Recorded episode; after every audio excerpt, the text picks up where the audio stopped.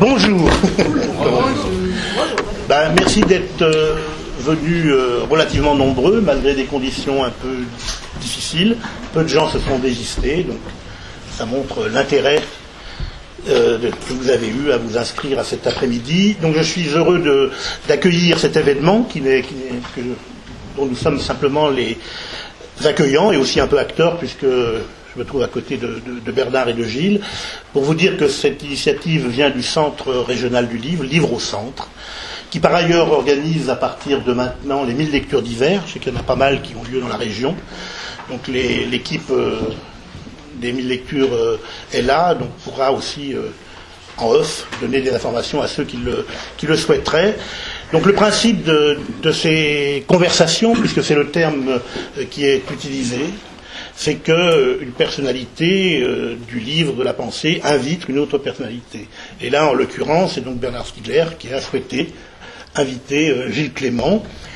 Et je pense aussi que le fait que ça se passe à Nohant euh, n'est pas non plus quelque chose de tout à fait euh, en dehors. C'est pas le hasard si cette conversation-là se passe précisément euh, chez Georges Sand, et j'y reviendrai. Donc cette conversation, vous allez pouvoir la suivre pendant une heure, une heure et quart. Ensuite, je donnerai euh, la parole pour euh, que des intervenants dans la salle puissent demander des précisions, réagir à ce qu'ils auront entendu. La conversation, nous essaierons qu'elle ne dépasse pas une heure, une heure et quart. Ensuite, je vous donnerai euh, la parole pour quelques questions. Et ensuite, vous aurez la possibilité, vous l'avez vu, de vous procurer euh, euh, un ou des ouvrages des, auteurs euh, présents pour qu'ils puissent vous les dédicacer si vous le souhaitez. Et je pense que tout cela nous mènera autour de 17h30, euh, moins le quart, voilà, pour que vous puissiez rentrer dans de bonnes conditions dans vos foyers respectifs. Voilà. Alors, sur cette conversation, je vais la lancer simplement. Mais avant, je voulais que je pourrais vous présenter, mais je préférais que vous le fassiez euh, parce que comme ça, vous pourrez euh, le faire à, votre manière et, dire ce que vous avez envie de dire pour euh, que les gens qui éventuellement ne vous situeraient pas, ce qui serait étonnant, puissent le faire mieux et faire connaissance un peu avec vous. Donc si en quelques mots comme ça, si l'un et l'autre, vous pouvez comme ça dire je pas, qui vous êtes, peut-être prendre cette, euh, cette voilà, on va commencer par, euh, par Bernard. Ben, moi, je suis berrichon. Depuis peu de temps, mais. Voilà. Et donc, j'ai décidé d'inviter un creusois. Parce que dans le Berry, on se demande un peu qu'est-ce que c'est que ces gens-là? Les gens du Creuse, de la Creuse. Euh, non, j'habite, j'habite dans le coin, en effet. Euh, et c'est pas, c'est pas anodin pour moi, quoi. Voilà, je m'investis un peu ici. Euh, je fais j'enseigne la philosophie depuis quelques années. Euh, J'écris des livres aussi de philosophie. Je m'intéresse beaucoup à la question de la technique. Bon, j'ai fait une thèse qui s'appelait La technique et le temps. Pour ceux que ça intéresse pour me situer un peu sur la cartographie, euh, c'était Jacques Derrida, mon directeur de thèse. Euh, bon, maintenant j'ai une conception de la philosophie, euh, disons, euh, je dirais très engagée. Pas au sens où on parlait de l'engagement, au sens où Jean-Paul Sartre ou des gens comme ça ont pu en parler. Ça peut être aussi dans ce sens-là d'ailleurs. hein. Mais c'est c'est surtout, euh, je pense que la philosophie c'est une pratique, c'est pas simplement une théorie. Voilà. Et donc ça fait que aussi, bon d'abord je suis très engagé dans la vie euh, technologique, industrielle, je forme des ingénieurs et, ça- et tout ça, ça m'apporte beaucoup. Euh, je m'intéresse beaucoup à l'économie aussi.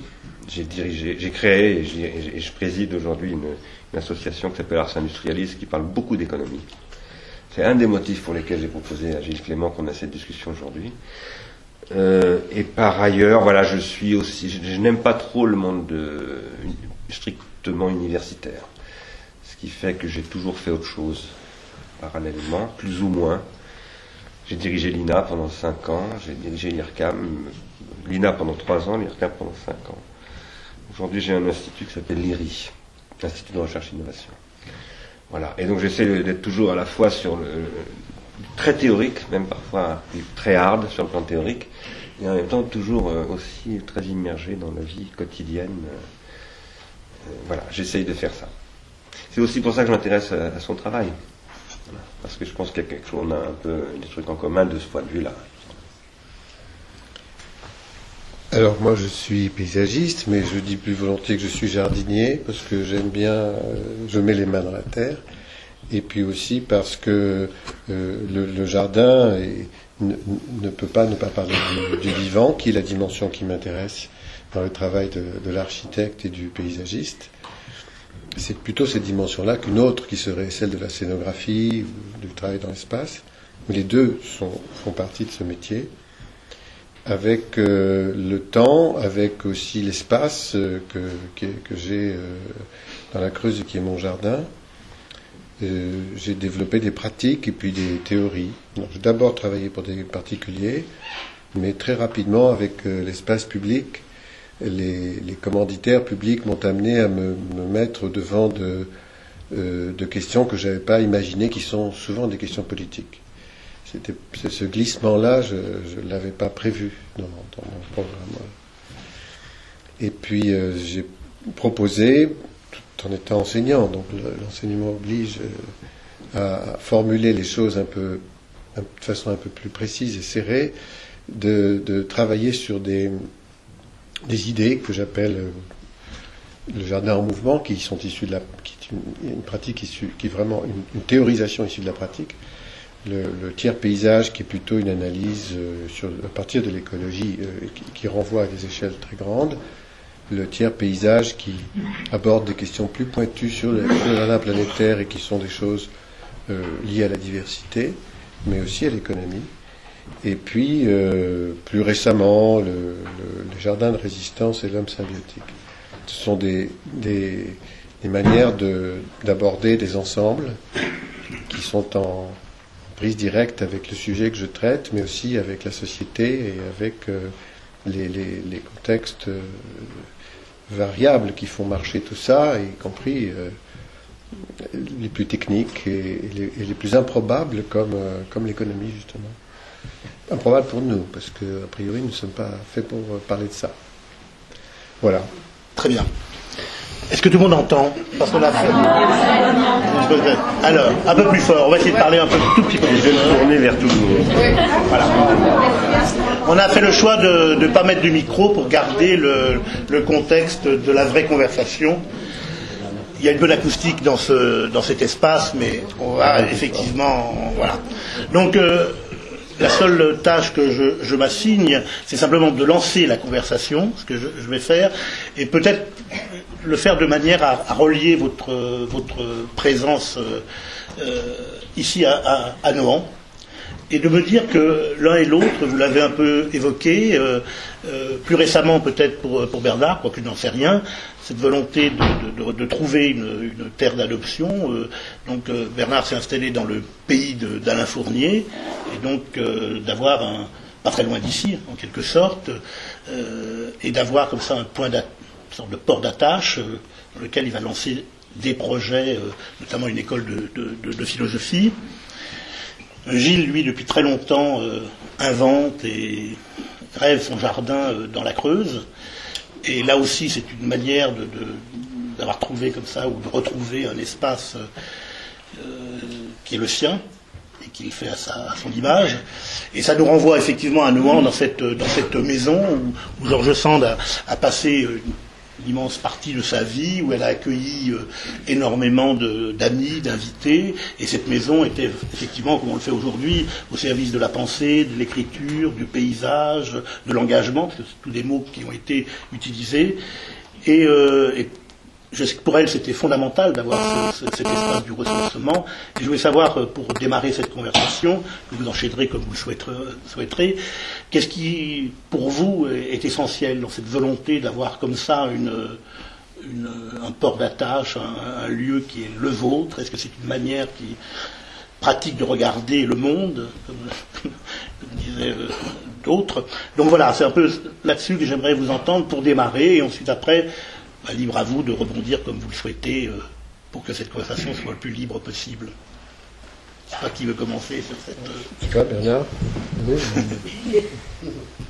euh, Oui, alors c'est très multifactoriel. la, question là, c'est si je la prends très, comment dire, très franchement, très, bon, c'est pourquoi je suis venu là, quoi. hein.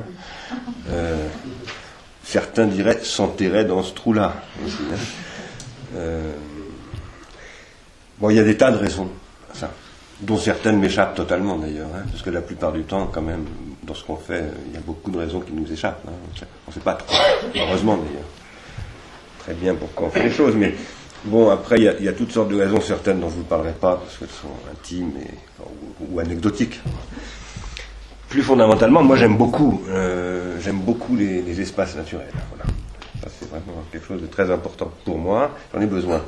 D'ailleurs, je disais à Caroline tout à l'heure, en venant, c'est mon épouse Caroline, que voilà, je fais du vélo. Et aujourd'hui, j'ai fait du vélo. Bon, j'ai dû m'arrêter parce qu'il y a vraiment encore beaucoup de verglas, donc euh, j'ai fait demi-tour, mais je peux difficilement me passer de, voilà, de- prendre de l'oxygène. C'est quelque chose qui me manque terriblement. Et si je ne pouvais pas le faire, j'arriverais pas à écrire, par exemple. Pour écrire, j'ai besoin de me dépenser. Ça, c'est très très important. Euh, bon, mais ça, ce sont des petites causes, je dirais, très personnelles. Après, il y a des choses, enfin, très, très, très, oui, des petits goûts personnels sans, un très grand intérêt. Après, il y a des choses plus importantes. Euh, je vous disais tout à l'heure que nous avons créé, avec Caroline d'ailleurs et trois autres amis, euh, cette association qui s'appelle Ars Industrialis. Nous l'avons créée en 2005, nous avons écrit un manifeste dans lequel nous disions ça ne tiendra pas. Ça va se casser la figure, euh, on en est absolument certain. Et donc, il faut commencer à penser, après, le cassage de la figure, qu'est-ce qu'on fera? Et ça s'est depuis cassé la figure, en effet. Euh, et nous avons republié un, manifeste là au mois de septembre, s'appelle le manifeste 2010, dans lequel nous disons maintenant ça s'est cassé la figure. Alors qu'est-ce qui s'est cassé la figure? C'est ça la question. Euh, ce qui s'est cassé la figure, c'est il y a beaucoup de choses qui se sont cassées la figure, mais premièrement c'est le modèle consumériste euh, qui, qui détruit la, la société depuis. Ça ne veut pas dire qu'il il est- quand il dit qu'il s'est cassé la figure, il, il ne s'est pas arrêté malheureusement. Il est encore pire qu'avant.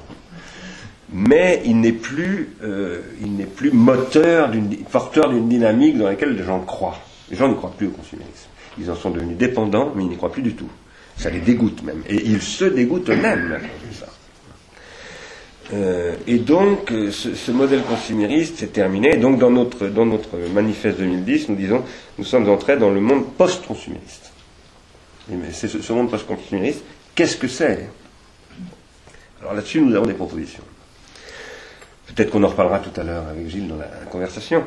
Euh, et la deuxième chose que nous disons dans ce manifeste, c'est que nous sommes du coup dans une société de post-mondialisation.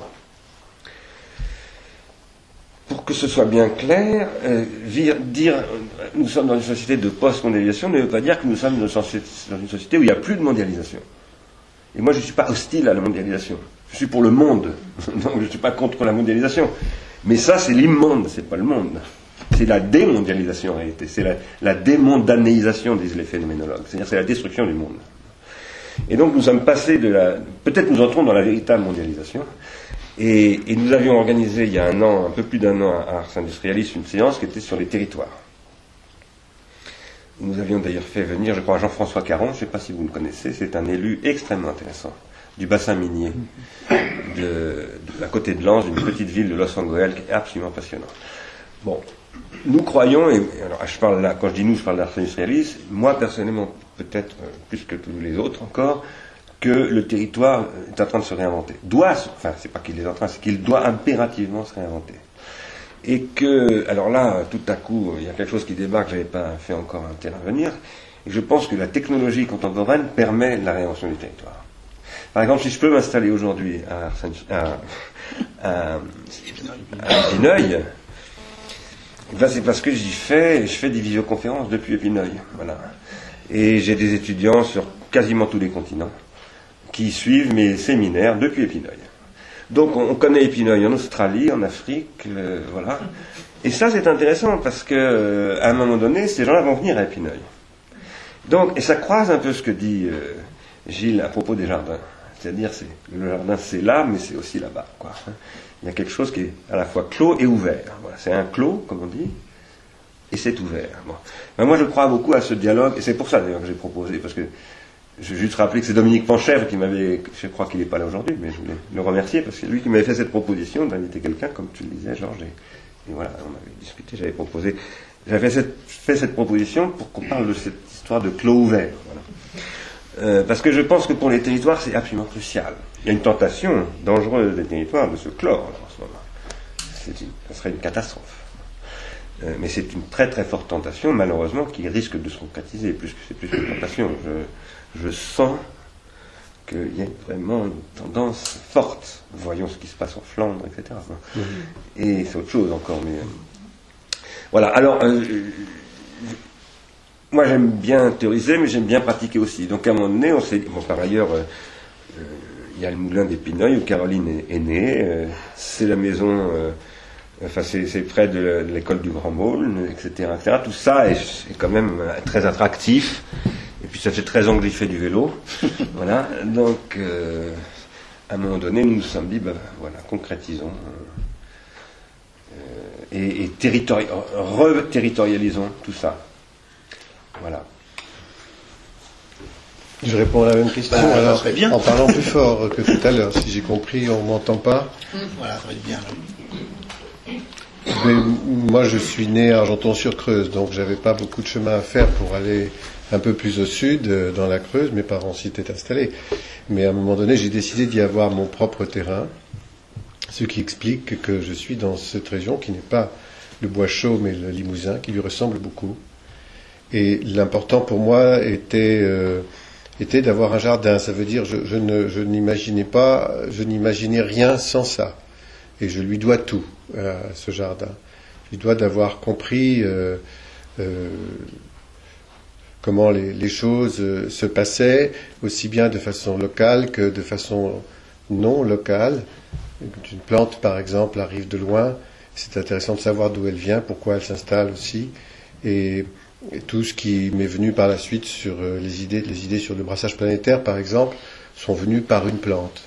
Et puis, bon, là je pourrais euh, développer ça longtemps, mais le fait d'avoir un endroit, lorsque j'ai eu terminé la, base, la construction de la base, que je raconte dans un livre d'ailleurs, euh, m'a permis de me dire, ben maintenant je peux partir puisque j'ai un endroit. Avant, je ne savais pas si je pouvais partir, puisque je cherchais un endroit. Et, donc, euh, ça m'a amené à avoir beaucoup plus de liberté pour aller ailleurs, dans des pays lointains même, et, c'est quand on revient, c'est à chaque fois en revenant, que j'ai mieux compris euh, là où j'habitais et là où, nous habitons, où nous sommes nous. Euh, alors euh, en Limousin, en, Berry, en France ou en Europe, parce que finalement tout peut se regarder à des échelles variables. Et c'est, mon bilan carbone est désastreux euh, alors que je prêche évidemment tout le contraire de la dépense. À un moment donné, d'ailleurs, vous dites quelque chose sur, euh, sur l'économie. L'économie, c'est, c'est prendre soin. Et, en effet, je suis dans cette idée, dans cette idée-là.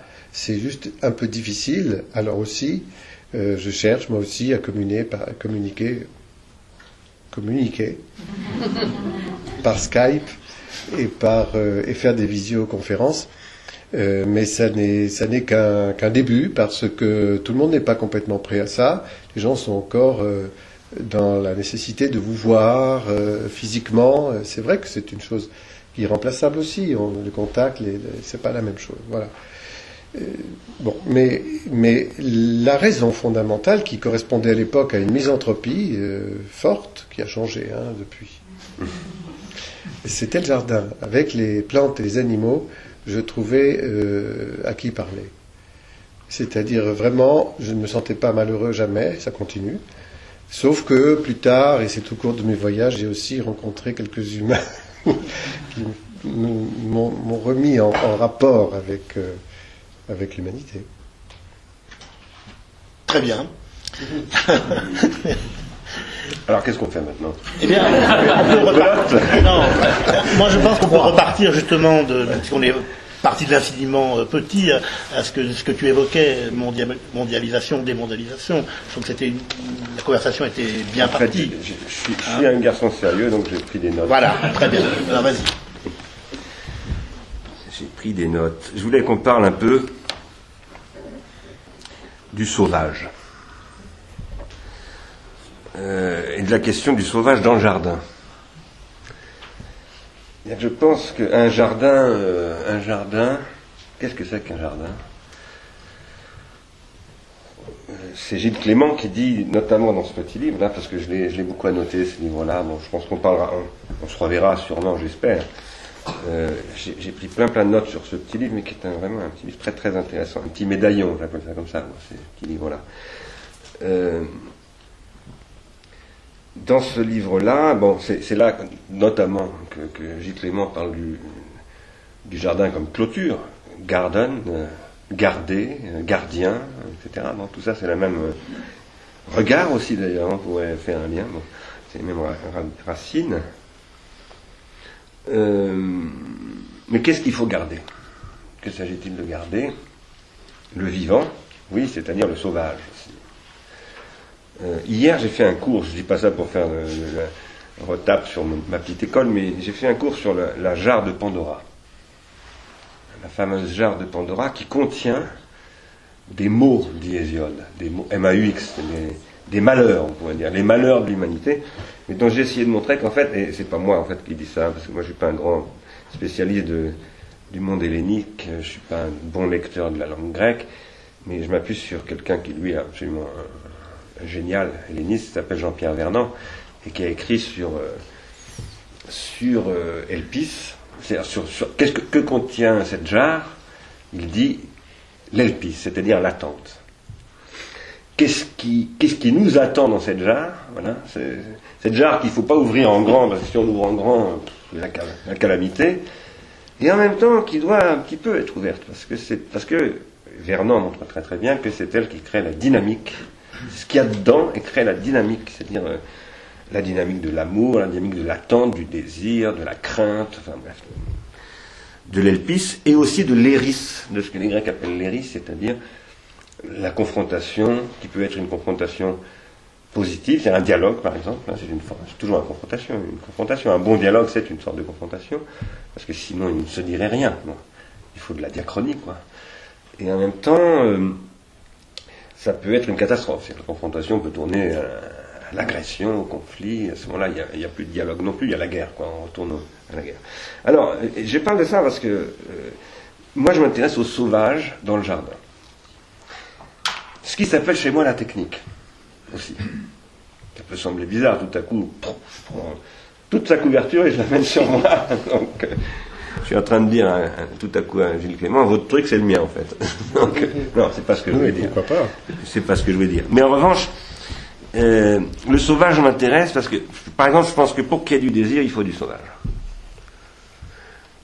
On ne peut pas tomber, par exemple, amoureux d'une femme euh, ou d'un homme. En tout cas, moi, je ne peux pas tomber amoureux s'il n'y a pas de sauvagerie.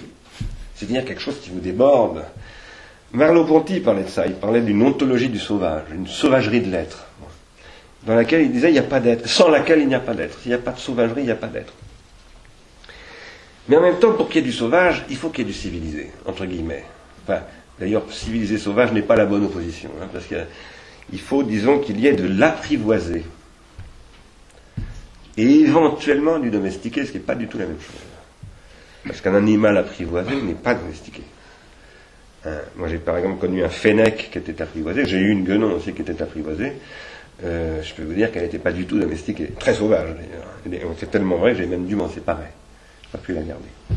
Alors, euh, je, je dis ça parce que moi, ce, ce qui m'intéresse depuis très longtemps, euh, c'est euh, comment nous, les êtres, euh, ce qu'on appelle les êtres humains, qui sommes une forme de la vie qui invente.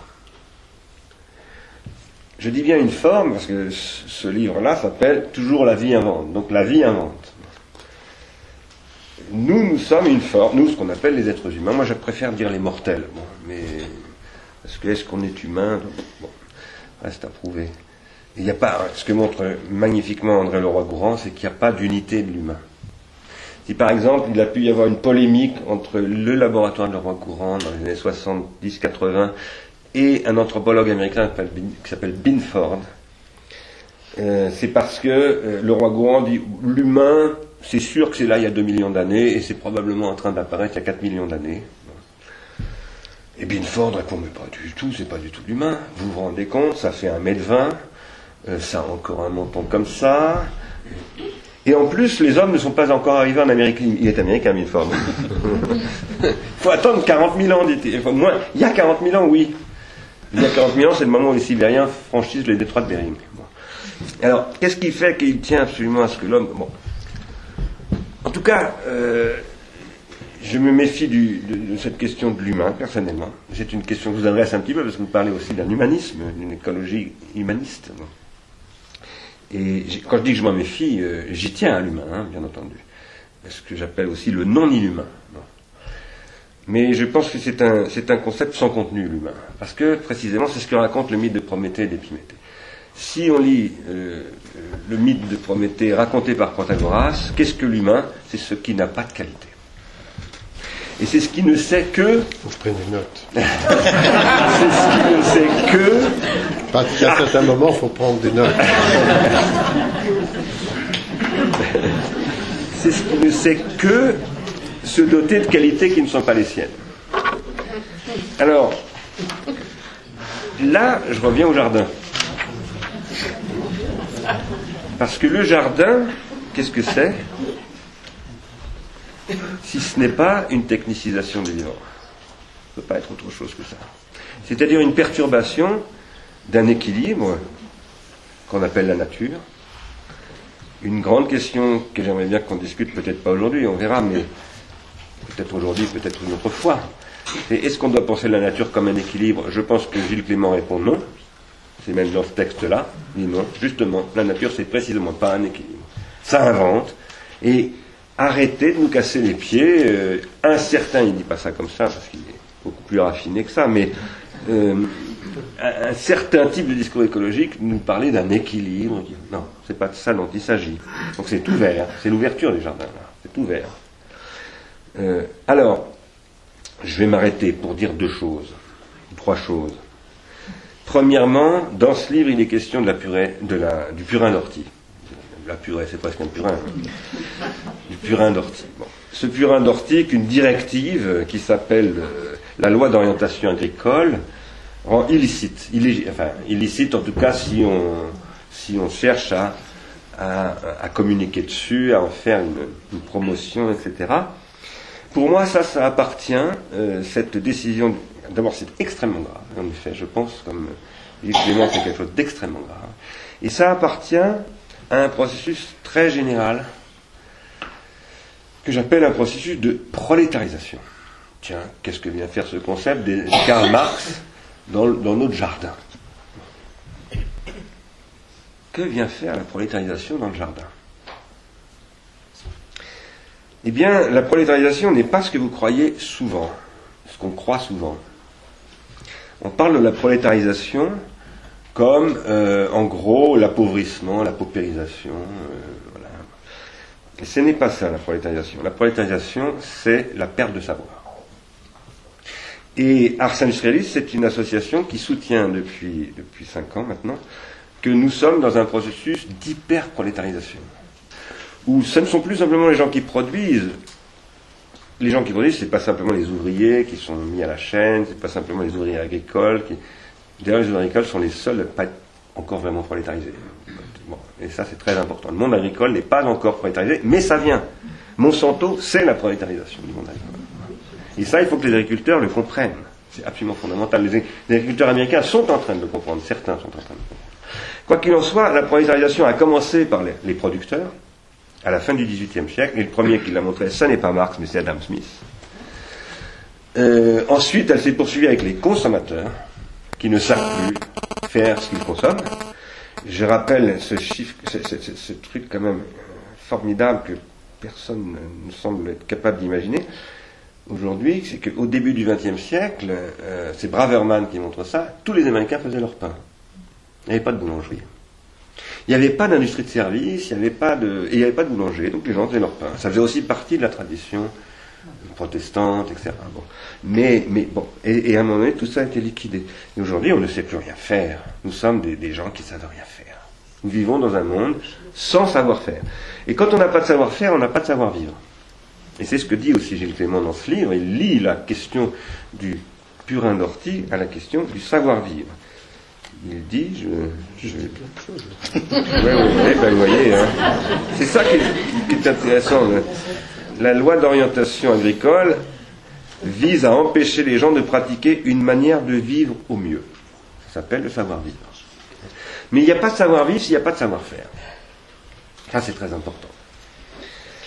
Par ailleurs, je soutiens, moi, que depuis le début du XXIe siècle, nous vivons la prolétarisation généralisée, c'est-à-dire pas simplement des consommateurs et des producteurs, mais de tout le monde, de mes ingénieurs, par exemple. Moi, je forme des ingénieurs en biologie, je leur donne pas de cours de biologie, je leur donne des cours de philo. Mais mes ingénieurs biologistes ne connaissent pas Lamarck et Darwin. Ils n'ont jamais étudié. Ah non. Non, non, non. Je vous assure que si.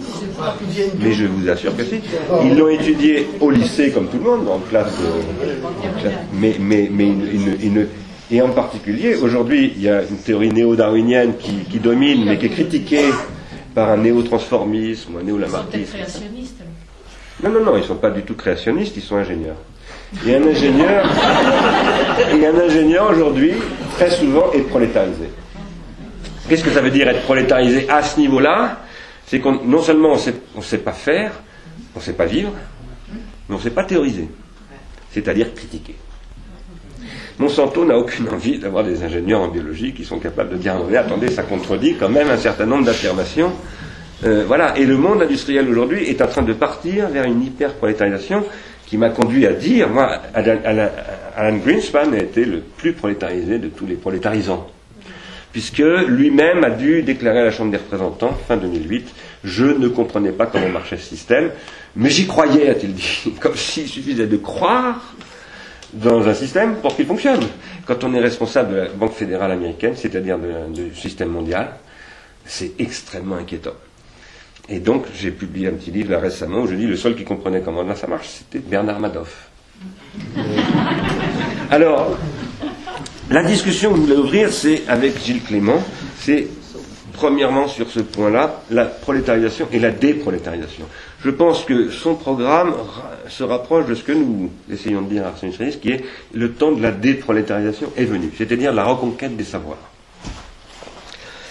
Dans cette reconquête des savoirs, euh, euh, il y a une question qui est la technique. Ce qui court-circuite les savoirs, c'est pas simplement des gens mal intentionnés. C'est beaucoup plus compliqué que ça, malheureusement. Parce que si c'était seulement des gens mal intentionnés, ce serait pas compliqué. Il suffirait d'ouvrir des camps, on les mettrait dedans, on en ferait ce qu'on appelle de la rééducation. Euh, vous voyez, on connaît la musique, hein, mais ça marche pas comme ça. Ça marche pas comme ça parce que ceux qui ont pratiqué ça, par exemple euh, Staline, eh bien, celui qu'il admirait le plus, c'était Henry Ford, qui a généralisé la prolétarisation aux États-Unis. Et il appliquait en, Union soviétique les modèles de prolétarisation des Américains. Donc ça ne marche pas comme ça. Donc il faut apprendre à essayer de penser un petit peu différemment la déprolétarisation. Et là, évidemment, un danger, c'est de se dire la prolétarisation, c'est la technique, donc il faut se détechniciser. Et moi, je ne crois pas du tout. Je pense que la technique, c'est ce qui prolétarise quand on ne sait pas faire avec. C'est-à-dire quand on n'est pas capable d'avoir ce que j'appelle une thérapeutique de la technique, sachant que la technique, je la pense avec Platon comme un pharmacone, c'est-à-dire ce qui est à la fois un remède et un poison. Et aujourd'hui, on n'a que des manipulateurs de poison. Euh, Socrate, je vais, je vais vraiment m'arrêter là pour qu'on puisse vraiment discuter, mais Socrate dit aux sophistes, vous utilisez l'écriture comme un poison, vous êtes en train d'empoisonner la jeunesse. D'ailleurs, ce qui est terrible, c'est que c'est lui qui va, être obligé de boire la ciguë, pour eux, si je puis dire, mais parce qu'il va vraiment en mourir d'avoir cette dénonciation. Euh, et il dit, euh, bon, il, faut, euh, l'écriture c'est un pharmacone, c'est à la fois une bonne chose, hein, ça, rend possible la géométrie, le droit public, la liberté euh, des citoyens, etc. C'est indispensable, mais en même temps c'est un poison. Donc il faut en faire une thérapeutique. Voilà, c'était ça la proposition que je voulais lancer comme ça. Et puis après, après, j'ai une proposition extrêmement concrète que, que je lance tout de suite, c'est que je pense que tout ça, aujourd'hui, ça pose des questions esthé- esthétiques au niveau territorial. Et moi, ici, j'en ai déjà parlé avec Paul une fois, avec Paul Fournier qui est là-bas, j'aimerais bien lancer un truc sur l'esthétique territoriale, avec, des, avec Patrick Bouchin, avec des gens comme ça, parce que je pense, vous dites aussi dans ce petit livre, où il dit, il y a vraiment plein de choses, qu'on fout les gens par les fenêtres à mettre des, pavés bloquants, etc. Par exemple, dans les, dans les villes, même dans les villages, euh, allez voir dans les villages du, du Berry, hein, euh, on fout du fric en l'air. Toutes ces subventions qu'on donne pour en fait des entrepreneurs qu'on fait bosser, bon, la plupart du temps quand même, et pour faire quoi? Pour détruire l'esthétique locale, détruire les savoir-faire, etc., etc. Donc, il y a la clé de cette invitation, en fait, vous voyez, je suis un peu j'ai des idées un petit peu comme ça. Au-delà, euh, une proposition qui est réfléchissons ensemble puisque nous sommes voisins, peut-être avec l'abbaye de Noirlac, dont j'ai l'honneur d'être enfin, auquel, à, la, vie de laquelle j'ai l'honneur d'être associé, vous aussi. Euh, réfléchissons peut-être à comment on pourrait faire de notre, petit bled, de nos petits bleds, des lieux où on essaie de repenser l'esthétique territoriale aussi, parce que je pense que c'est très très important. Voilà les petites choses que Je ne savais pas que j'avais dit tout ça. On ne sait jamais. non, c'est très intéressant. Alors, bon, je vais reprendre dans l'ordre. Pas tout, mais une partie. Le sauvage, qu'est-ce que ça peut être euh, de mon point de vue? C'est euh, c'est ce qui n'a plus la possibilité d'inventer, justement c'est-à-dire euh, un être cloné végétativement. On en a dans les, plantes quelques, uns qui existent comme ça, manipulés par conséquent, et de façon, c'est une manipulation, ce n'est pas une manipulation génétique le clone, hein, c'est une, euh, une, bouture par exemple est un clone. il, est, il, est, il, est, à peu près sûr que cet être-là par rapport à celui d'avant, à partir duquel on a cloné, on a bouturé, il n'aura pas de caractéristiques euh, singulières, il n'aura pas, la capacité à inventer quelque chose que l'autre ne pouvait pas inventer non plus elle-même.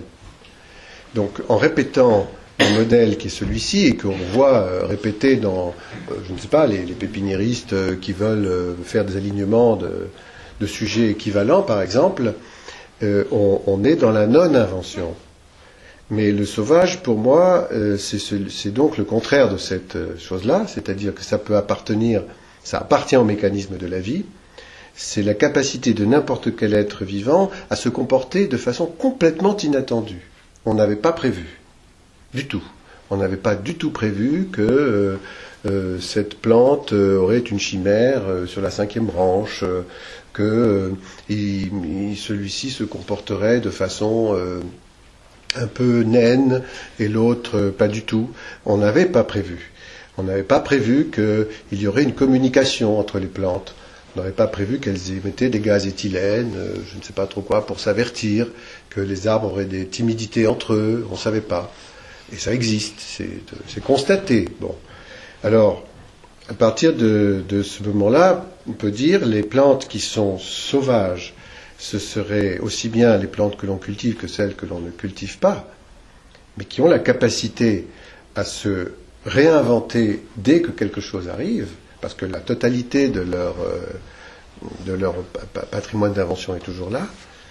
Et, et le non sauvage, ce serait au contraire ce qui est maîtrisé au point de faire ce que l'on attend de lui. Donc on peut avoir des tomates sauvages, finalement, s'ils ne sont pas euh, l'issue d'un clonage. C'est rare, hein, ça. C'est un animal rare. Mais on peut avoir des plantes cultivées euh, qui sont vraiment des plantes que, l'on a en usage et qui, ont le caractère de la sauvagerie. Le, euh, la question de, la nature et, de l'équilibre. Alors, alors là, là, il y a deux manières de voir la chose pour moi. C'est que la nature, euh, c'est un mot inventé par, les Grecs, dit Isabelle Stengers. Hein.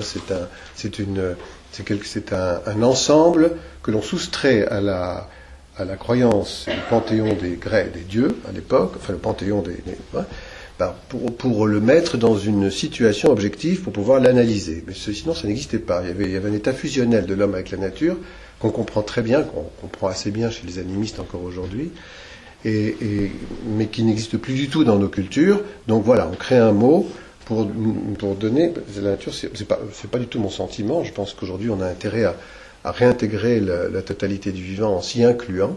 À ce moment-là, on fait disparaître le, mot nature. Ce qui se passe dans cet ensemble vivant, c'est une série d'équilibres, mais c'est des équilibres tellement instantanés, tellement fragiles, puisque euh, ça, change tout le temps, qu'en effet, on ne peut pas imaginer un équilibre statique et définitif. Par exemple, ne peut pas dire, comme sous Bismarck au moment de la réunification allemande, il y aura un paysage allemand. Parce qu'on a dit ça. C'est incroyable. Donc les séries floristiques pour faire ce paysage, c'est celle-là. Et il y a des paysagistes allemands qui m'ont dit, ben, c'est très bien votre jardin en mouvement là, mais on ne peut pas le faire chez nous. Parce que chez nous, on n'a pas le droit. Parce qu'ils ont des, listes de quelque chose qui a été idéalisé, fixé, définitif. Quoi. Mais ça, ne correspond en rien à la réalité. La réalité, c'est une invention perpétuelle. Donc en effet, l'équilibre, s'il existe, c'est au niveau du climax, c'est-à-dire d'un optimum de végétation, mais encore une fois, c'est quelque chose de, précaire. Ça veut dire, c'est chez nous une forêt, hein, la plupart du temps, mais il suffit d'un coup de vent pour qu'il y ait une clairière qui se fasse et quelque chose d'autre qui se remette euh, en dynamique. Donc c'est de toutes les façons jamais figé. Bon, Purin d'Ortie, euh, c'est toute une histoire, mais c'est une histoire gravissime et qui continue. C'est la, confiscation du bien commun, euh, c'est effectivement le retrait d'un savoir, il est interdit, il est interdit de donner la recette du purin d'ortie, ce que j'ai évidemment fait euh, partout, puisque je n'arrête pas d'en parler, et encore l'autre jour au centre Pompidou, c'est affiché en grand sur l'écran devant un certain nombre de personnes qui peuvent maintenant faire leur purin d'ortie. Bon, je ne suis pas encore en prison, mais il y a eu quatre ou cinq amendements euh, suite à la loi qui est passée en 2006, loi dite d'orientation agricole, interdisant euh, euh, l'usage des produits des PNPP, c'est-à-dire des produits naturels peu préoccupants. Ça, quand même, il fallait avoir inventé ce terme-là. Ça veut dire que ça préoccupe quand même quelques-uns. Or, les autres, qui sont donc au catalogue et qui ne sont pas du tout préoccupants, paraît-il, sont des produits homologués, et l'homologation, c'est 300 000 euros. Mais qui peut faire ça, vous voyez? Donc, euh, ceux qui ont parlé et vendu le purin se sont fait... Euh, ont été inquiétés, et c'est très gravement. Hein. On leur a retiré euh, les ordinateurs, etc. ça s'est calmé un peu. Tous les amendements qui sont passés ne changent en réalité rien à cette loi. Elle est toujours là. On est donc en effet dans, ce processus qui est celui qui consiste à favoriser la vente des produits homologués par les, gens qui ont la capacité de le faire, interdire quelque chose qui est à une autre échelle, mais soustraire le savoir. Ce que, dit Bernard, c'est fondamental. Alors moi, je ne savais pas qu'on pouvait appeler ça le processus de prolétarisation. Je, veux bien rejoindre ce terme-là. C'est une autre façon de voir la question prolétaire. Mais euh, c'est en tout cas un, processus d'abandon du savoir, du savoir-faire et du savoir tout court, euh, qui, est très très caractéristique du monde dans lequel nous nous trouvons, que j'ai un peu vu évoluer, mais qui avait déjà commencé avant même que, je sois étudiant, où, on apprenait à ne plus savoir, on apprenait par cœur, on apprenait des recettes. D'ailleurs, Aujourd'hui encore, dans les lycées agricoles, on demande aux étudiants d'apprendre des recettes. Ce sont des recettes pour tuer, hein. donc pour surtout ne pas comprendre. Parce que comprendre, ça voudrait dire aller dans la compréhension de ces mécanismes complexes, qui sont ceux de la vie, pour intervenir sur ces mécanismes de façon douce, euh, au moment où il le faut, sans violence, et ça on aurait le même résultat. D'ailleurs, on le sait, puisque tout ce qui est, entre guillemets, bio, fonctionne un peu de cette façon-là. Mais ça, non, on ne l'apprend pas, ça n'est pas au programme. C'est vaguement dans l'air, les étudiants savent un peu de quoi il s'agit, les enseignants savent un peu de quoi il s'agit, les programmes, on en parle, ça n'est pas dans les programmes. Et les étudiants continuent d'apprendre comment on utilise la dose de poison. C'est très grave. Bon. Ça a changé, mais minusculement récemment, grâce à trois enseignants d'un lycée agricole euh, du côté de Nantes, si c'est de Saint-Herblain, qui sont montés au créneau. Ça fait déjà sept ans qu'ils se battent, ils font un jardin de mouvement d'ailleurs là-bas, c'est fascinant. Hein. Et là, ils ont réussi, euh, en allant vers le rectorat, à dire écoutez, votre programme, il euh, euh, faudrait le changer. Et c'était la première fois que quelqu'un était monté vers eux pour, finalement parler. Il y a quelque chose dans la situation de victime dans laquelle se trouvent ceux qui perdent le savoir, qui est de l'ordre du consentement. Pourquoi est-ce qu'on ne dit rien Comment ça se fait qu'on ne dise rien Quand je dis à la fin d'une conférence dans un lycée, ou mais enfin, arrêtez d'appliquer ce programme. Je vois arriver le proviseur complètement affolé, mais vous n'avez pas le droit de dire ça, monsieur Clément, on a dit, pourquoi je ne pas parler On n'a pas le droit de dire quoi Mais non, c'est pas possible. Mais, si, c'est possible. Pourquoi est-ce que vous... En plus, vos enseignants le savent, ce qu'il faudrait faire. Les étudiants en sont conscients. Et vous, pas, vous ne pouvez pas parler Mais pourquoi Et en effet, il suffit qu'il y en ait eu trois qui se soient un tout petit peu euh, mis à ce travail-là pour que ça ait un résultat. Ça veut dire qu'il y a quand même une passivité qui est inquiétante aussi. Elle est en train peut-être de, cesser elle-même. Il se passe peut-être des choses, mais quand même, c'est encore, on est encore dans cette espèce de système qui, c'est vous qui le dites à un moment donné, dans cet horizon indépassable, on pense qu'on ne peut pas aller ailleurs, mais c'est pas vrai. On peut changer complètement. Donc, peut-être c'est en train un tout petit peu de changer. Alors, j'écris sans lunettes, donc je sais plus ce que j'ai écrit. Euh, savoir-faire, savoir-vivre, oui. Le, fait que des étudiants en biologie euh, n'aient pas la base je ne sais pas, de, de, scientifique, la compréhension des mécanismes qui sont ceux de, nos scientifiques d'autrefois, qui ont, qui ont, produit les théories de l'évolution, puisqu'on peut dire qu'il y en a deux grandes théories, la première étant celle de Lamarck, hein, que personne ne, le dit suffisamment, et, et, celle qui est plus connue parce qu'elle est, elle est plus affirmée, est de Darwin. Mais le premier 50 ans auparavant, c'est ça. Alors ça veut dire des choses très précises et très importantes, je dirais même philosophiquement. Lamarck pour ceux qui l'ont oublié, dit en gros vers 1802, euh, nous évoluons sous la pression de l'environnement, ce qui nous imprime se transforme, nous transforme et passe à notre descendance, ce qu'on appelle la transmission des caractères acquis.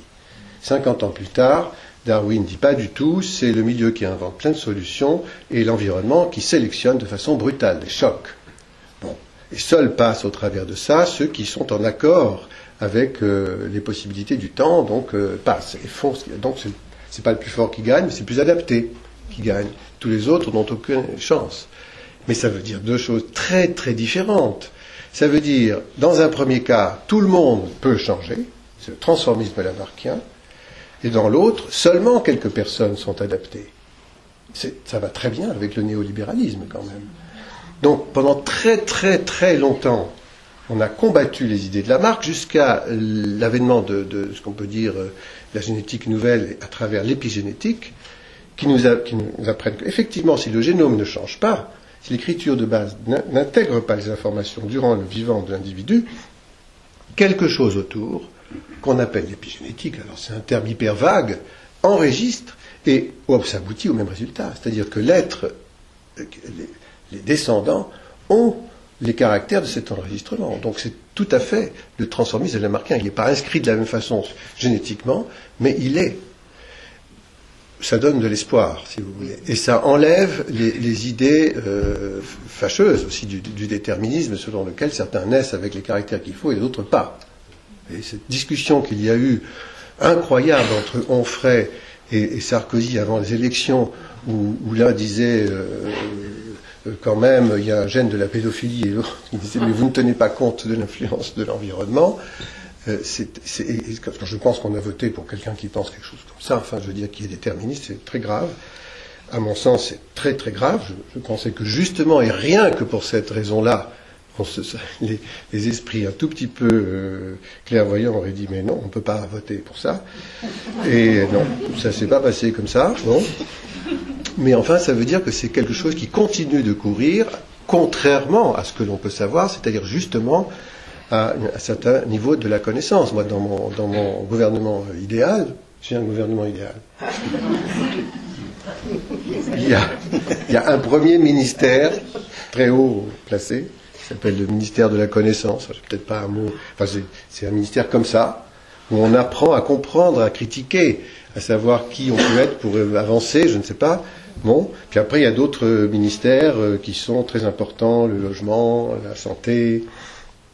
Et puis tout à la fin, il y a le ministère de l'économie. Mais il permet de faire fonctionner tous les autres. Donc il n'est pas négligeable, sauf que ce n'est pas lui qui donne la direction. Donc il n'imprime pas ses ordres.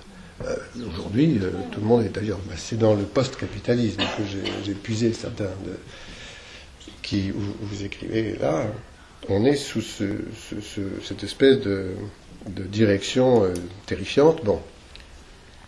Donc voilà, mon, gouvernement, il n'est pas, fait, hein. on n'y est pas encore. Quant à l'esthétique territoriale, j'y crois beaucoup parce que euh, il me semble que c'est un, paysage, il est révélateur. Pas de tout, pas de tout. Euh, si par exemple on regarde une monoculture, on voit bien que c'est un paysage de l'endettement. On voit bien que c'est un paysage du malheur, de la monoculture et de la catastrophe. Ça se voit l'œil nu, bien sûr. Si on regarde une rizière à Bali, on se dit, bah ça c'est un paysage de distribution locale et, où tout est exploité, où on voit des arbres quand ils existent dans ces rizières euh, qui sont en étage comme ça, euh, qui tous donnent des fruits, euh, tout, finalement un, écosystème incroyable vivant avec les humains et avec des anguilles dans les, rizières, avec des petits poissons, avec des, des libellules, etc. Vous prenez la photo comme je l'ai fait en 1983 vous revenez maintenant. On a euh, obligé les balinais à utiliser un riz qui, justement est, un, riz transgénique, qui permet de faire trois récoltes au lieu de deux, mais qui oblige en même temps à utiliser la totalité des produits pour le faire pousser, sinon il ne pousse pas. Les deux récoltes faisaient un riz excellent que les balinais vendaient très très bien. Ils avaient en plus les protéines qui, qui sont apportées par les anguilles, par les poissons, par tout ça. Bon terminé, écosystème terminé, parce que les intrants, vous avez pourtant la même figure.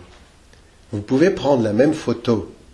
Donc il y a quelque chose au niveau de l'écologie et de son équilibre, en tout cas dans les premiers temps, qui laisserait entendre que, ben non, euh, tout va bien. Il se peut que ça se dégrade tout de même, cette image-là, mais ça peut aussi donner l'illusion, parce que euh, on ne sait pas, il y a des choses invisibles, si vous voulez, qui se passent la perte de la, richesse, comme la perte du savoir, ne se voit pas tout de suite. La perte de la diversité ne se voit pas forcément tout de suite. On ne voit pas que dans l'eau, il n'y a plus de larves de libellules, il n'y a plus d'anguilles, il n'y a plus de, serpents, il n'y a plus rien. Parce que tous ces animaux ne peuvent plus vivre. Donc, je crois quand même à, l'esthétique territoriale euh, avec euh, une sorte de, pédagogie sur euh, la possibilité de le lire en allant dans, une finesse plus grande pour comprendre aussi. Donc il y a une dimension de l'interprétation du territoire pour dire oui, cette haie qui est plessée, qui est ici, qui est comme ça, elle veut dire quelque chose, et puis euh, elle veut peut-être, euh, il, faut, il, faut, il, faut, aller un peu plus près pour, un peu plus au fond, un peu plus dans la, dans la connaissance de ce qui n'est pas complètement visible pour pour en dire plus dessus. Donc voilà sur les, thèmes qui ont été euh, abordés, mais moi j'avais des questions à poser aussi. Pas beaucoup, mais un peu, un petit peu. Je voulais savoir, il euh, faut que je prenne mes lunettes.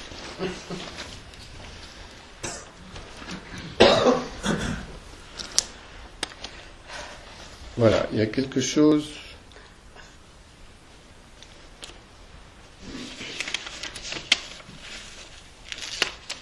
parlais à un moment donné du psychopouvoir.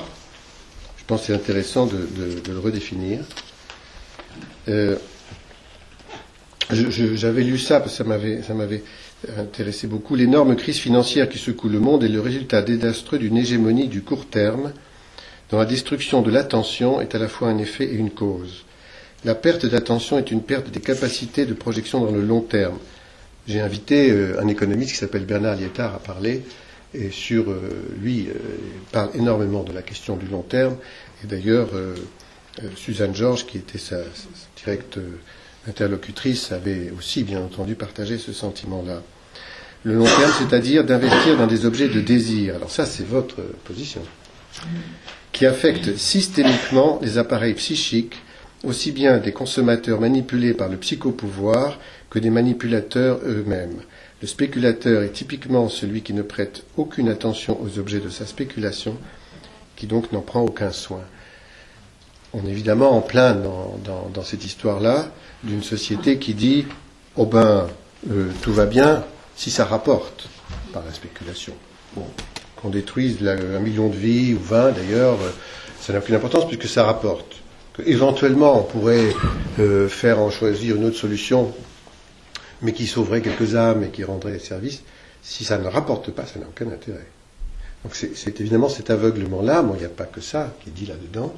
Alors, qu'est-ce que c'est que le psychopouvoir? Alors, un mot comme ça, euh, utilisé au début du XXIe siècle, forcément résonne pour, pour, les gens, en tout cas qui lisent un peu les, disons les, la philosophie contemporaine et tout ça, avec biopouvoir. Le biopouvoir, c'est un concept qui a été forgé par Michel Foucault. Il y a eu d'autres gens qui ont, qui ont parlé de biopouvoir, mais enfin c'est Foucault qui a vraiment théorisé ça, très fortement d'ailleurs, euh, en essayant de montrer que l'État, l'État prussien d'abord, euh, et puis l'État sous toutes ses formes, à partir surtout du XVIIIe siècle, XIXe siècle, va se donner pour but essentiellement de, développer un biopouvoir, c'est-à-dire un pouvoir sur le vivant, et en particulier sur le vivant humain, parce qu'il va se mettre, l'État est au service de l'activité, la, se met au service de l'activité économique, et donc il doit mobiliser toutes les formes de la vie, et en particulier les ressources humaines, comme on les appelle aujourd'hui. À l'époque, on ne les appelait pas comme ça, pour pouvoir satisfaire les objectifs, disons, alors le mot objectif non plus au XVIIe siècle n'existe pas, mais j'emploie un langage un peu anachronique, mais c'est grosso modo c'est quand même ça que, que décrit Foucault, sans jugement d'ailleurs positif ou négatif. Foucault analyse ça comme un entomologiste observerait une, fourmilière, bon, et, et, il essaye simplement de comprendre comment là-dedans se forme le libéralisme et le, ensuite le, ce qu'on appelle aujourd'hui le néolibéralisme. Euh, donc c'est une analyse du biopouvoir à l'intérieur de laquelle, à mon avis, Foucault a été pris par son objet et même fasciné par son objet. Que je suis un peu en, distance vis-à-vis de Foucault, parce que c'est pas par hasard que la pensée de Foucault aujourd'hui est beaucoup utilisée par le néolibéralisme. Euh, beaucoup de néolibéraux s'appuient sur Foucault en disant, parce que qu'est-ce que Foucault cherche à détruire aussi dans cette affaire C'est l'État. En disant finalement, le biopouvoir, ça a été fabriqué par l'État. Et, et l'État n'en a plus besoin pour ça. Euh, il dit ça, il faut resituer, hein, on est avant 68, l'État à l'époque est un truc omnipotent, bon, extrêmement pesant, tout ça. Tout le monde se bat contre l'État. Oui, il faut voir le contexte. À cette époque-là. Oui, oui. Donc, euh, je ne fais pas du tout une condamnation de Foucault en disant ça. Simplement, je dis attention, quand on dit Foucault aujourd'hui, n'oublions pas tout ça. Aujourd'hui, l'État est liquidé. Et la liquidation de l'État, c'est la liquidation, par exemple, des obligations de savoir, pour moi, hein, ça passe par là, que si on fait de la biologie, il faut quand même commencer par savoir qui sont la marque d'arbitre. Euh, je pense que l'État était garant de ça aussi. Donc j'ai essayé de montrer dans un livre euh, côté de ce biopouvoir, il y avait ce que j'appelle un no-pouvoir, de nous, c'est-à-dire d'esprit. Lorsque Jules Ferry a créé euh, l'instruction publique, et que Georges Sand a contribué à tout ça, hein, là je voudrais quand même dire aussi que si je vous ai invité, c'est aussi à cause de Georges Sand et de, et de ce que vous en dites, etc., des, complicités qu'il y a. Euh, euh, Ferry, on dit, bah, c'est l'école publique, c'est vrai, c'est l'instruction publique, mais c'est pas que ça. C'est l'école pratique des études, c'est toute la politique euh, de la transmission des savoirs scientifiques à tous les niveaux. D'ailleurs, au bénéfice de l'économie aussi, parce que Jules Ferry n'est pas un, gauchiste, etc. Bon, il veut développer l'État moderne. Mais quoi qu'il en soit, il y a un projet de nos pouvoirs euh, qui était, qui remonte d'ailleurs aux, Lumières, c'est-à-dire à, Condorcet en particulier, mmh. qui avait développé tout le Alors, euh, le, pourquoi parler de psychopouvoir Eh bien parce que je pense qu'au début du XXe siècle, un nouveau capitalisme apparaît qui n'est pas européen. Le capitalisme européen, il est d'abord euh, anglais, puis franco-allemand. Euh, parce que vraiment, c'est en Angleterre que, que le, enfin, pourrait discuter. Le capitalisme industriel, en tout cas. C'est en Angleterre qu'il se développe vraiment, puis ensuite, ensuite en France et en Allemagne. Euh, c'est un capitalisme productiviste du biopouvoir. Mais je pense que le capitalisme américain, c'est un capitalisme consumériste. Son problème n'est pas la production, c'est la consommation. Son problème, n'est pas de produire, le problème, il considère qu'il est résolu. Il est résolu avec les, les Watt Taylor et tout ça. Bon, et grosso modo, on, a compris maintenant comment faire pour, pour produire de plus en plus. Et le problème, c'est de vendre. Et donc, il va falloir développer un psychopouvoir. Et ce psychopouvoir, euh, ce que je soutiens, mais c'est pas moi qui le soutiens, euh, beaucoup d'autres gens avant moi l'ont soutenu, mais il n'était pas très, c'était pas, c'était pas, c'était des choses un petit peu d'alcove, si je puis dire. Bon, c'est que celui qui est vraiment un, des grands concepteurs de ce biopouvoir, de ce psychopouvoir, c'est Edward Bernays, qui était le neveu de Freud. Et, et qui, au début du XXe siècle, en Amérique, a convaincu le capitalisme américain que ce qui était important, c'était de maîtriser les appareils psychiques. Et donc d'avoir une politique du, contrôle de l'attention euh, qui va très très loin aujourd'hui, hein, qui va extrêmement loin. Bon, moi j'enseigne dans ces pays-là, euh, donc je, sais très bien comment ça. Bon, vous avez entendu parler du neuromarketing. À New York, il y a deux ans, il y a eu un grand congrès de neuromarketing, etc. Aujourd'hui, on fait de la recherche sur le fonctionnement du cerveau pour organiser le marketing. Et c'est extrêmement grave. Parce que c'est ça la prolétarisation du consommateur. On court-circuite l'activité sauvage, là pour le coup c'est inventive, hein, de chacun, s'il y a la singularité, euh, dans le but finalement de effectivement mettre ça au service exclusivement de l'amortissement le plus rapide possible de ce qui ne sont plus des investissements mais des spéculations. Mmh. Parce que, alors, après le désir là-dedans, parce que je veux revenir à ma première question en fait, euh, à, travers votre question. Ce que vous appelez sauvage, et qui est dans, tout ce qui est vivant, chez nous, moi je dis ça s'appelle le désir. Chez nous, nous les, êtres non inhumains, les êtres techniques. Pourquoi le désir et quel est le rapport entre le désir et la technique et le sauvage? J'aime bien rappeler toujours ça, c'est que la figure du désir chez les Grecs, c'est. Je ne suis pas tout à fait d'accord avec Isabelle Stenger sur la nature et les Grecs. C'est chez les Romains qu'il y a une nature, pas chez les Grecs. Donc c'est plus tardif. C'est plus tardif. Natura, c'est du romain. C'est du, latin, je veux dire. Euh, chez les Grecs, il n'y a pas de concept de nature. Il y a un concept de fusis.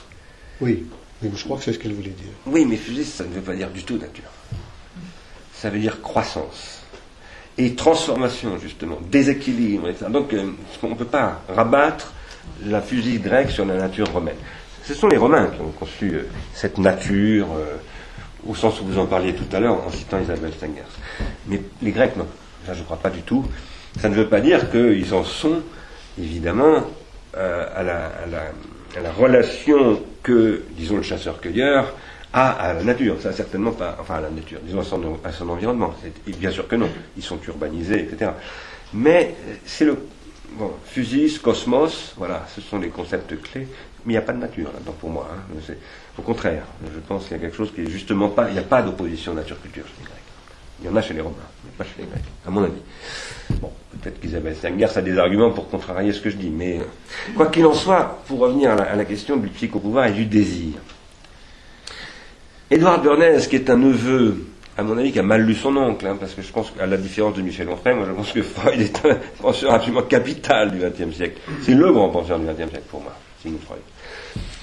Euh, Sigmund Freud. Euh, je pense que son neveu l'a mal lu, mais par contre, il l'a très très bien utilisé. Vous savez, comme Nietzsche a pu être mal lu par un certain Adolf Hitler aussi. on ne peut pas réduire Adolf Hitler euh, Nietzsche à Adolf Hitler, bien sûr. Mais, alors, je ne veux pas non plus réduire Edward Bernays à Adolf Hitler, hein, parce que je ne sais pas du tout, il, est quand même infiniment plus sympathique. Mais ce qu'il a compris, c'est que c'est le désir qui fait fonctionner les gens. Et ce désir, on peut le canaliser, on peut exercer sur lui un pouvoir. Et ce que j'essayais de vous montrer, moi, ce que nous essayons de montrer à c'est que quand on exploite, on le détruit. Et que ce à quoi nous avons affaire aujourd'hui, qu'on appelle le désir, c'est pas le désir, c'est la pulsion. Oui. Ce qui n'est pas du tout la même chose. Et alors ça, c'est le mauvais sauvage, parce qu'il n'y a pas que du bon sauvage. Il y a du mauvais sauvage. Un jardin, quel qu'il soit, ça n'est pas n'importe quoi, euh, et ça ne libère pas n'importe quelle force. Euh, c'est quelque chose qui est c'est pas un équilibre à en parler, c'est un équilibre à la limite du déséquilibre. C'est moi j'appelle ça une métastabilité.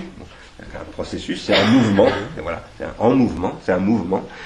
Mais ce mouvement, il peut se figer, il peut, se trouver envahi il peut être totalement déséquilibré et à ce moment-là devenir anthropique au sens avec un e quoi, c'est-à-dire s'asphyxier, s'intoxiquer. Alors je crois que le psychopouvoir aujourd'hui est devenu absolument toxique. Je le sens sur moi-même d'abord. Je me sens très souvent euh, toxique, moi-même. Plus disponible, méchant, agressif. méfiez-vous, méfiez-vous avec moi. Mais vous, vous êtes vous-même, vous le disiez en commençant, n'est-ce pas, un petit peu comme un misanthrope. Mm. Hein bon. Donc vous sentez peut-être un peu la toxicité, soit la vôtre, soit celle de votre environnement. Je ne sais pas, mais bon. Euh, toujours est-il que nous vivons euh, des, des, moments dangereux. Vous et moi. Euh, je pense qu'il voilà, la question du psychopouvoir est un élément fondamental des problèmes face auxquels nous sommes. Parce qu'aujourd'hui, euh, euh, cet exercice du pouvoir sur les âmes, parce que psyché veut dire âme au départ, et anima veut dire vie, c'est-à-dire la plante, par exemple, pour, pour Aristote, a une âme. Oui. Il appelle ça l'âme végétative. Elle est animée, et, et- alors c'est vrai que là c'est du latin pour le coup, mais, mais pour Aristote c'est pas du latin. Psyché en grec, la- la- la- la- l'âme végétative chez Aristote, c'est bah, le, le maïs, c'est une âme. quoi, hein, bon. Ça veut dire un mouvement. hein. C'est, c'est ce qui a son auto-mouvement. La définition de l'âme chez les Grecs, pas simplement chez Aristote, c'est ce qui a son auto-mouvement, c'est ce qui se donne à soi son mouvement. Donc il ne reçoit pas de l'extérieur, etc., etc.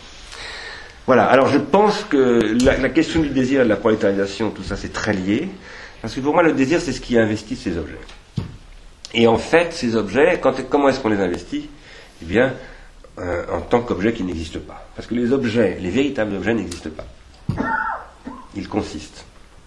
Ce que j'appelle un véritable objet, c'est un objet auquel on va s'attacher. Là, je prends un terme d'un psychiatre allemand, anglais qui s'appelle Barlby. On va s'y attacher de manière absolument inconditionnelle. Je marque, les véritables objets n'existent pas. Mais que le fait qu'il n'existe pas, qu'est-ce que ça veut dire? Ça veut dire que ce sont des idéalités. Par exemple, si vous demandez à un géomètre qu'est-ce qui existe vraiment, enfin, qu'est-ce qui, qu'est-ce qui constitue vraiment ton objet, c'est, c'est ce qu'on appelle une idéalité mathématique. Et les idéalités mathématiques, ça n'est ni dans l'espace ni dans le temps. Ça veut dire que ça n'existe pas. C'est ce que de- depuis Kant au moins, et avant de Kant depuis Newton, on définit l'existence par le temps et l'espace. On existe dans le temps et dans l'espace. Donc les choses qui comptent, les choses qui comptent vraiment n'existent pas. Si on dit ça dans un langage euh, moins métaphysique, si vous voulez, plus proche d'un homme qui était parfois terrible, extraordinairement, magnifiquement, si je puis dire, pragmatique, c'est bizarre appliqué à lui, c'est Paul Valéry. Ben, il disait ça c'est l'avenir. L'avenir ça n'existe pas. Mais c'est ce qui compte. Ça n'existe pas l'avenir. Ce qui existe c'est le présent. Et puis des, des ruines du passé. Mais l'avenir n'existe pas. Mais il consiste. C'est la seule chose qui compte, en fait. Voyez? Donc, euh, alors, la question du désir, c'est ça pour moi. Le capitalisme euh, consumériste a détruit les investissements d'objets, parce qu'au départ, Max Weber, euh, qui est un des grands penseurs allemands du capitalisme, disait au départ, le capitalisme, c'est un investissement d'objets. Parce qu'au départ, c'est le protestantisme, en fait, qui est à l'origine du capitalisme, et c'est une certaine, c'est en fait une attitude religieuse. Mais progressivement, cet investissement se transforme en spéculation. Et aujourd'hui, il n'est quasiment que spéculation. Il n'y a plus d'investissement. Donc il y a un désinvestissement généralisé, il y a donc un désamour généralisé aussi, il y a une détestation de soi, et il y a, en, en 2007, 81% des Américains déclarent que la consommation est une mauvaise chose. Vous voyez, ça c'est très important. Qu'on a affaire à des individus clivés, que nous sommes tous. Nous sommes tous consommateurs. Bilan carbone lamentable de, Non. Vraiment, lamentable. Et, et, et en même temps, euh, voilà. Donc, nous sommes me tous autrement. Maintenant, je vais dire juste un petit mot Oui. sur- pour- par, par rapport à ce que vous disiez tout à l'heure. L'épigénétique, très Oui. très important. Moi, je m'intéresse à ça depuis 30 ans. Pourquoi? Parce que euh, je pense que entre, disons, la génétique moléculaire, hein, c'est-à-dire qui est un darwinisme stochastique, comme eux l'appellent, c'est-à-dire mathématiquement démontré par les probabilités, etc. D'un côté. Et d'autre part, le transformisme, le néotransformisme, qui se passe par ce qu'on appelle le cladisme, enfin, toutes sortes, il y a toutes sortes de théories aujourd'hui néotransformistes, euh, qui ne satisfont pas complètement non plus. hein. parce que, parce que c'est vrai que la moi je, je, suis euh, très critique sur le da- néo-darwinisme, la biologie moléculaire et tout ça, mais en même temps je suis admiratif quand même de la rigueur. euh, si vous voulez, le- je- je- au bout du compte je suis pas d'accord avec cette théorie, mais la rigueur de la démonstration est quand même admirable. hein. Bon. Mais l'autre aussi. hein. Oui, oui, l'autre aussi. Elle est moins rigoureuse, à mon avis, l'autre. Elle est moins rigoureuse. Elle est moins rigoureuse. Je, veux dire par là que, euh, bah, si vous voulez, quand euh, Monod et Jacob ont eu le prix Nobel de médecine en 69, parce qu'ils ont exposé une théorie intégrale, prétendait-il, du darwinisme. C'est ça qu'on appelle le néo-darwinisme. C'était pas les seuls, bien entendu. Ce qui a rendu ça possible, c'est Crick et Watson qui ont découvert l'ADN en 54. Bon. Mais entre 54 et 69, c'est-à-dire en 15 ans, euh, un certain nombre de gens, dont Monod et Jacob ont tiré les conséquences de tout ça et ont permis de faire une mathématisation, une, biochimie de la vie, etc., extrêmement impressionnante dans sa, dans sa, modélisation du vivant. Moi, je combats cette théorie, mais, il ne faut pas sous-estimer son adversaire. C'est très très fort. C'est très très fort. Comme... Alors, euh, quoi qu'il en soit, euh, je défends moi l'idée que, en tout cas pour ce qui concerne ce qu'on appelle l'humain, mais je dirais plutôt la vie technicisée, qu'il y a une dimension en effet épigénétique de la transmission. Mais je l'appelle plus précisément épiphylogénétique, c'est-à-dire que euh, au moins depuis, probablement au moins depuis 17 millions d'années, c'est avant même l'hominisation, il y a des processus de, de, reconstruction du rapport au milieu qui passent par des objets qui se transmettent de génération en génération. Et que ces objets, eh bien, ce sont des vecteurs de mémoire. C'est ce qu'a montré André Leroy-Gourand. Et ces vecteurs de mémoire changent totalement la question de du transformisme ou de l'évolutionnisme. Pourquoi? Si on croit par exemple Jacob et Monod, qu'est-ce qu'ils disent? Ils disent le darwinisme, finalement, le néo-darwinisme, c'est ce qu'il dit. Il y a d'un côté la mémoire génétique, la mémoire de l'espèce, l'ADN comme on l'appelle aujourd'hui, et d'autre côté la mémoire épigénétique, c'est la mémoire nerveuse de l'individu, et ça ne communique absolument pas entre les deux. C'est pas vrai du tout aujourd'hui. C'est pas vrai du tout. D'ailleurs, la preuve, c'est qu'il s'est passé en, 1978, je crois, ou 60, 1978, il y a eu euh, des, des, biologistes moléculaires qui ont repris la théorie moléculaire pour mettre au point les enzymes de restriction qui permettent justement de faire rentrer dans le génome l'expérience individuelle. Et donc, c'est à partir des, théorèmes de la biologie moléculaire qu'on a fait exploser la théorie moléculaire. Ça veut bien donc dire qu'en fait, cette théorie n'est pas robuste. Mais oui. Mais euh, en revanche, là où, parce que je, voulais relancer mon petit, mon petit dada, mon petit cheval, je pousse mon petit cheval, il y a la technique dans cette affaire. Et la technique, c'est très très important, y compris les techniques animales, puisqu'il y a des techniques animales. Et je pense que la technique joue un rôle dans le milieu qui est très important. Voilà, c'était un petit peu ça que je voulais. Ça pour reprendre sur l'épigénétique. Oui, oui, oui. Gilles. Euh, oui, non, mais je, finalement, ça ne ça ne modifie pas la position euh, de l'importance de, de l'épigénétique, de ses, conséquences dans le mécanisme de l'évolution. Ça, ça, fragilise les deux, théories dans le sens qu'elles auraient presque une osmose entre elles, enfin les deux processus techniquement, et que peut-être que le, que le, génome se, se, trouverait plus affecté qu'on ne le pense. Pourquoi pas? On n'a pas de certitude complète là-dessus. Quand on regarde aujourd'hui les travaux qui sont faits là-dessus, il y a des, tellement d'interrogations. On se demande à quoi servent tous ces allèles, tous ces machins, toutes ces choses. Il y a encore plein, plein d'inconnus. Fait qu'on ne peut pas être complètement certain. Tout ça.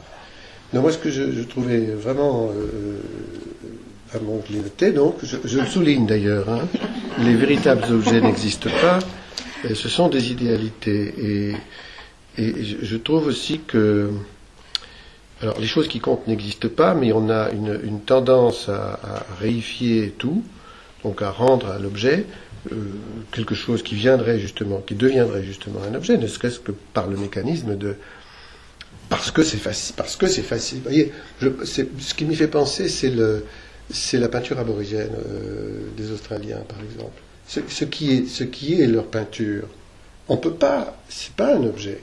Pourtant, c'est vendu comme un objet. Il y a quelque chose, il y a un mécanisme de réification pour le marché. Mais eux, ils font pas ça comme ça. Ils ont été obligés de faire ça comme ça. Mais ce n'est pas du tout ce qu'ils font. Ils communiquent. C'est leur manière de parler. Communiquant ensemble, dessinant, faisant des choses qui étaient difficiles à vendre. Alors on les a dit, vous le faites sur un.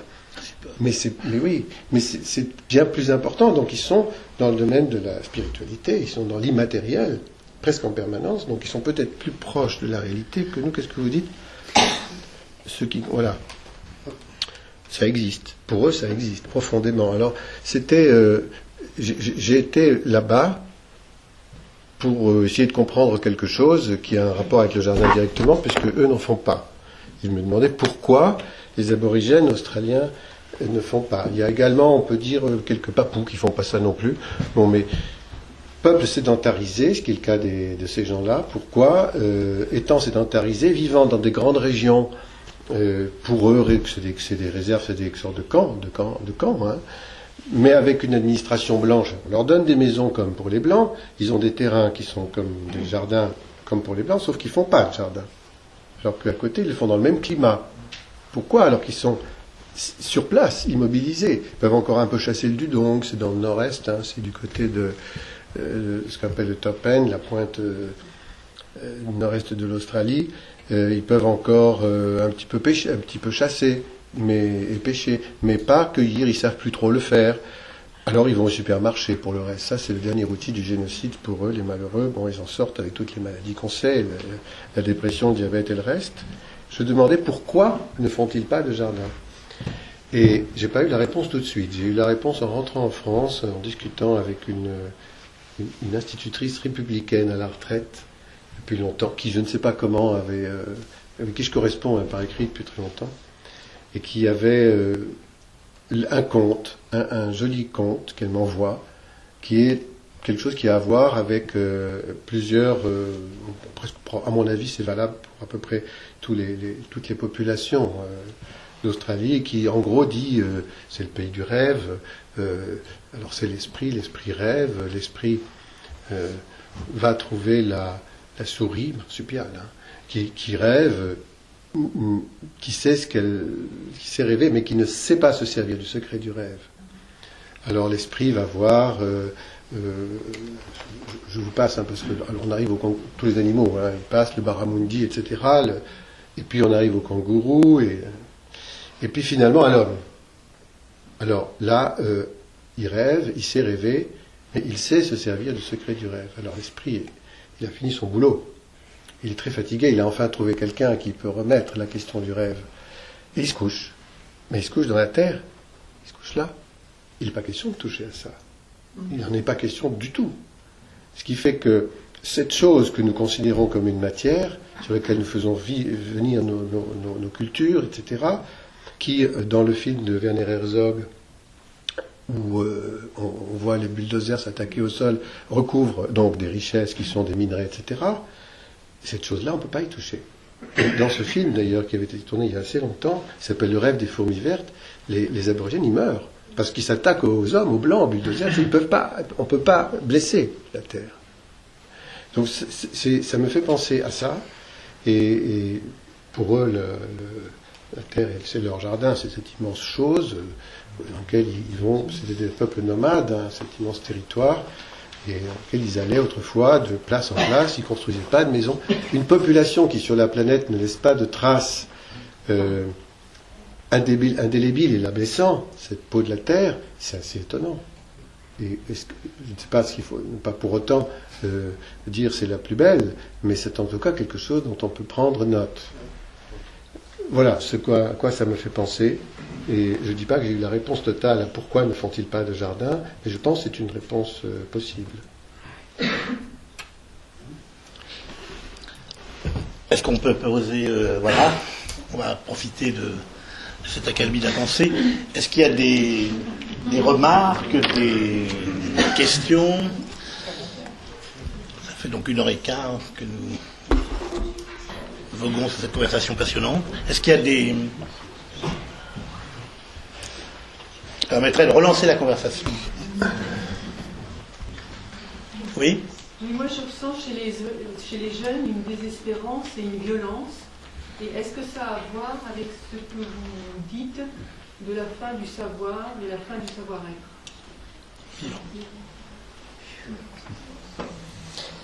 Oui, enfin, malheureusement, pour moi, oui. Euh, ce que vous ressentez, je crois que vous n'êtes pas la seule à le ressentir.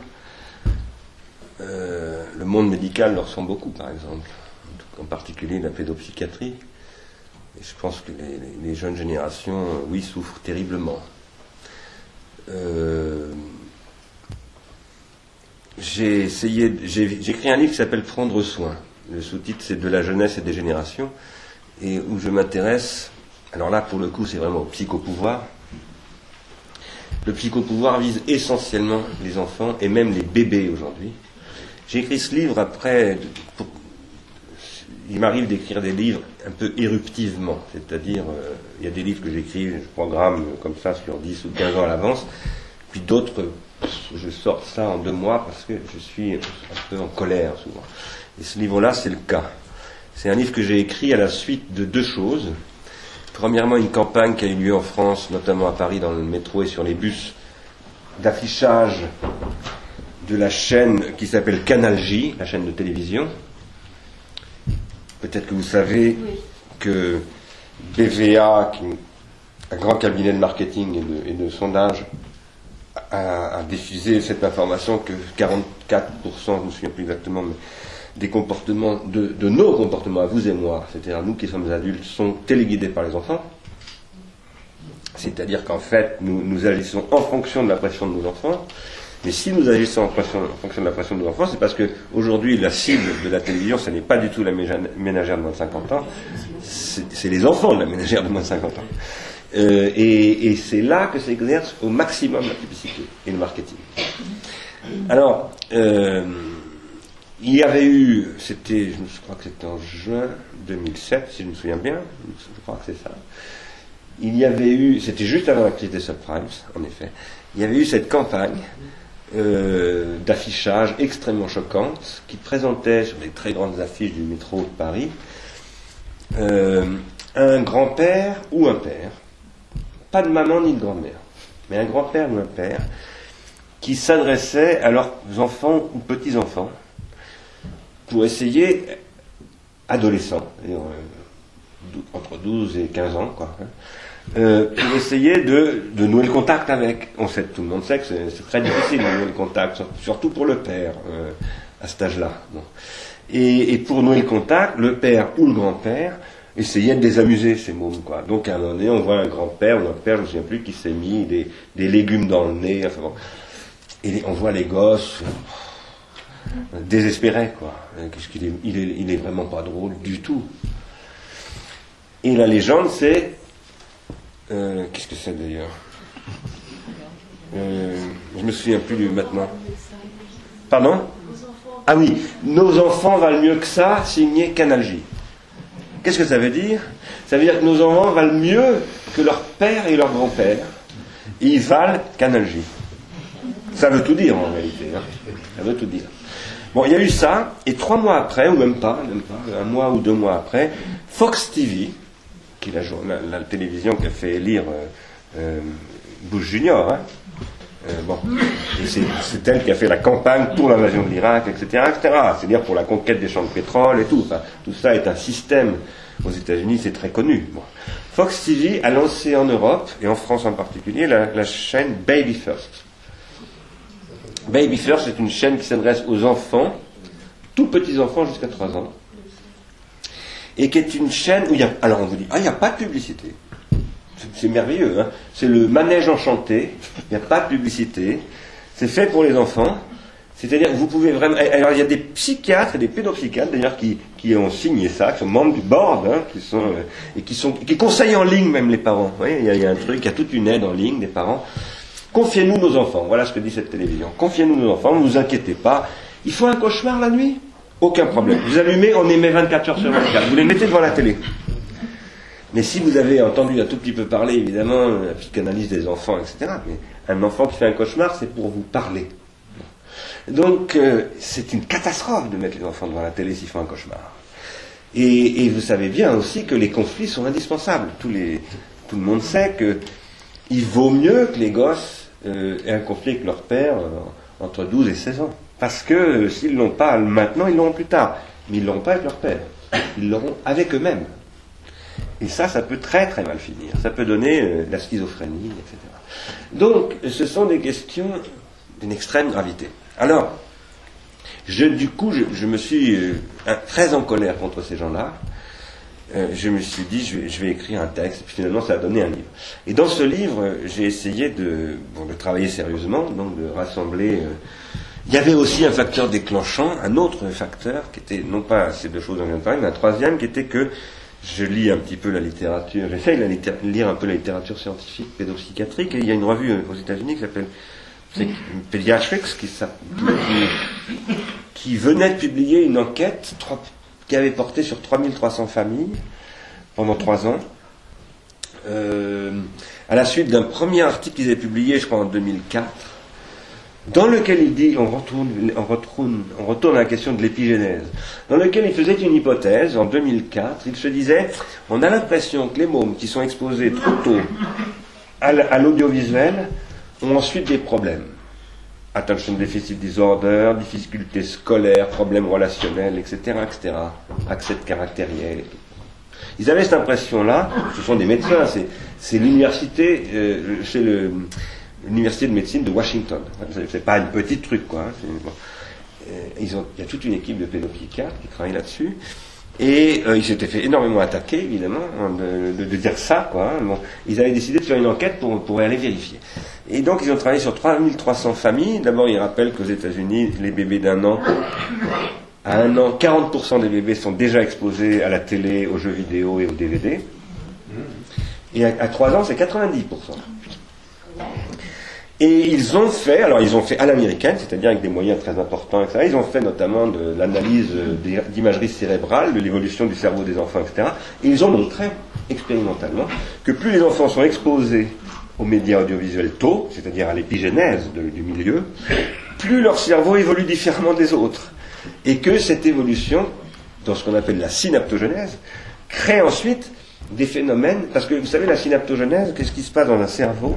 En fait, c'est- de l'élagage. En, anglais, ça se dit process. Ça veut dire, on coupe des, des- Parce qu'en fait, un cerveau a des potentialités de connexion à la naissance d'un bébé extraordinairement développées.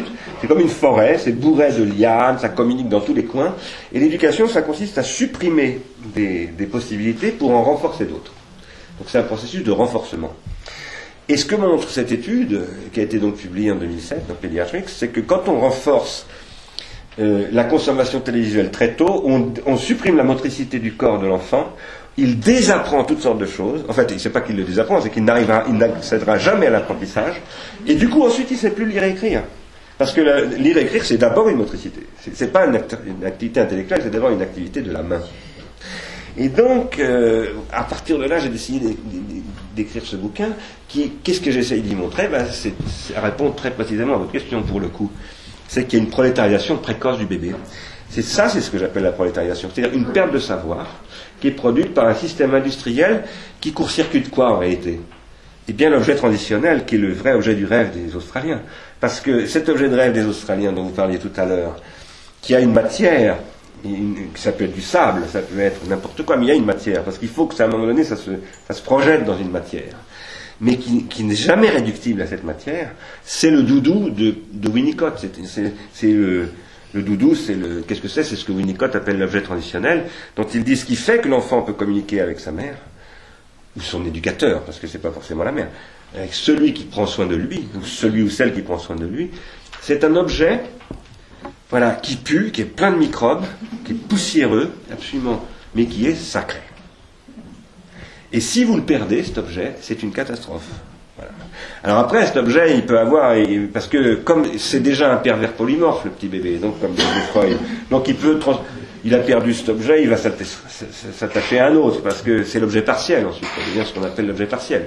Mais euh, cet objet-là, il a cette vertu de ne pas exister. Il est beaucoup plus qu'existant. Il est consistant. Et c'est l'objet de la mère. C'est-à-dire que c'est celui qui, qui est euh, à l'origine du processus d'idéalisation, etc. Et, et Winnicott dit tout ce qui ensuite donnera l'investissement au travail, les mathématiques, Pablo Picasso, Gilles Clément et tout ça, Georges Sand, c'est de l'investissement, en fait, d'objets transitionnels qui se socialisent. C'est-à-dire qu'il dit, bah, son objet transitionnel à lui, là, son jardin, c'est devenu un objet social, en fait. C'est-à-dire qu'il a réussi à imposer son doudou à tout le monde.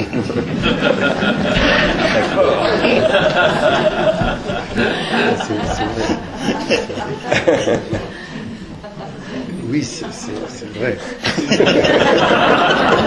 oui, mais c'est parce que c'est- parce que c'est le doudou d'autres personnes aussi. On le partage.